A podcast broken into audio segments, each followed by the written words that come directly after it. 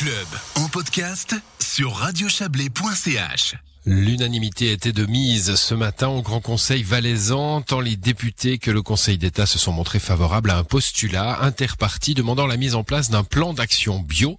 Emmanuel Reva, bonsoir. Bonsoir. Vous êtes député écologiste de Salvan, à l'origine de cette intervention parlementaire. Euh, que, que faut-il entendre par euh, PAB, un plan d'action bio?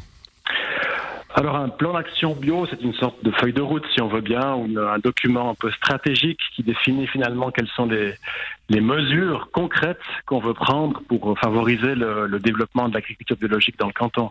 Donc les mesures publiques qui peuvent être prises comme, euh, je ne sais pas, des incitations, des interdictions, des choses comme ça? Alors en tout cas pas des interdictions, ensuite des incitations euh, sous, sous, différentes formes. Il faut savoir que les, les, les, les agriculteurs euh, qui veulent se convertir au bio, finalement plus que finalement plus que d'argent, ont plutôt besoin de, soutien et d'encadrement technique. Et ça, ça fait un petit peu défaut actuellement en Valais, en tout cas au niveau de l'administration. Euh, et puis c'est cet aspect-là, ce soutien, euh, cet encadrement à la reconversion qu'il faut maintenant encourager concrètement. Donc à travers, par exemple, les écoles d'agriculture qui peuvent qui peuvent entrer en matière là-dessus? Alors, dans les écoles d'agriculture, il y a déjà une formation consacrée à l'agriculture la, à biologique. Moi, je pense plutôt à, à, aux centaines, enfin aux dizaines, voire centaines d'exploitations qui, dans les prochaines années, pourraient être intéressées par une reconversion. Euh, ça va pas tout seul, ça va pas de soi une reconversion parce que ça demande du temps, ça nécessite euh, de prendre un virage, un gros travail de réflexion par rapport à, à l'organisation actuelle de l'exploitation. Mmh. Et puis ces gens, ces exploitants ont besoin de soutien et de conseils de la part de spécialistes du canton. Oui, alors justement, moi, le, le, le, quand je vous parlais des, écoles d'agriculture, je me disais, ceux-là peut-être que sont les spécialistes qui pourraient aider ces exploitations. Alors oui, dans les écoles d'agriculture, dans les domaines aussi du canton, parce que le canton finalement, euh, par exemple, si on, pense à la viticulture, à l'arboriculture, euh, ont des domaines dans lesquels ils peuvent faire de, de, de l'innovation, des expérimentations, et puis là, il y a vraiment un rôle de, de, de, je dirais un peu de, de, pilote et de modèle par rapport euh, aux, aux, exploitants du, du, du terrain.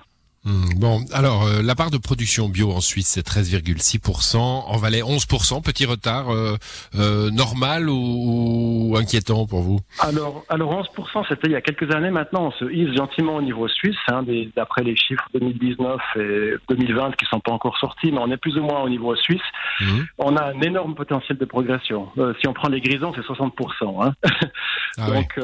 On a vraiment encore une grande marge de progression. Puis après, il faut vraiment qu'on distingue les différents types de culture parce que c'est pas la même chose de faire du bio dans la vigne, dans les grandes cultures ou bien dans les herbages de montagne. Mmh. Et là aussi, c'est un des rôles du plan d'action, c'est de, de, distinguer un petit peu les enjeux et les défis dans chacune de ces filières en fait. Bon, quels sont les, les principaux freins euh, ou alors, euh, au contraire, les principales opportunités pour le, le développement de cette production bio en Valais? Bon, il faut commencer par les opportunités.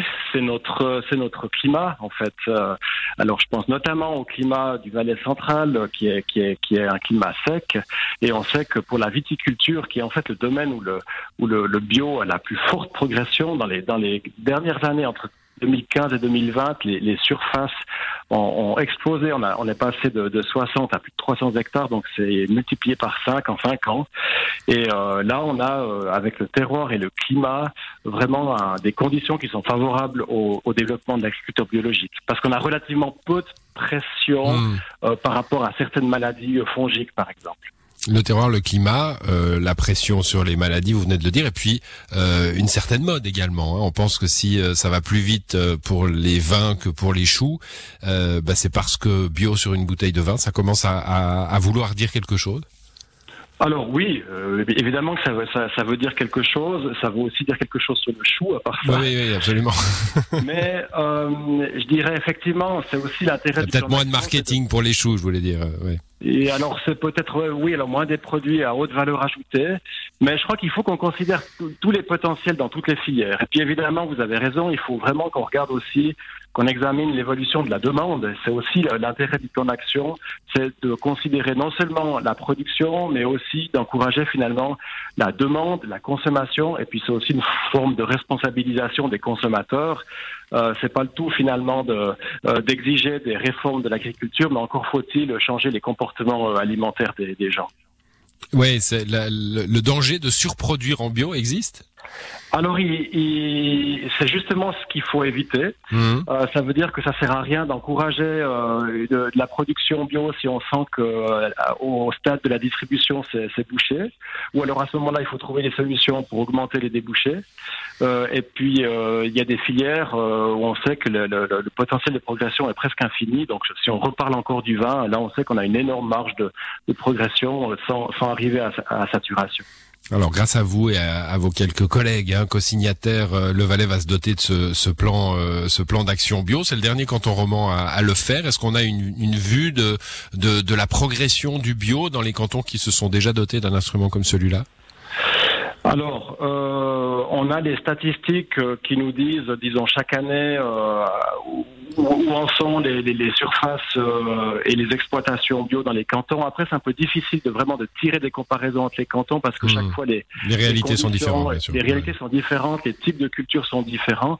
Euh, je crois que ce qu'il faut savoir, c'est que chez nous, on a une grande marge de progression. On peut imaginer qu'on pourrait doubler les surfaces euh, dans les dans les cinq euh, cinq années qui viennent, peut-être sans trop de problèmes, cinq à dix ans qui viennent. Et euh, je crois qu'il faut qu'on se fixe nos propres objectifs et puis qu'on qu'on qu'on fonce avec ce, ce, ce plan d'action maintenant. Il va être euh, il va être mis en place euh, rapidement?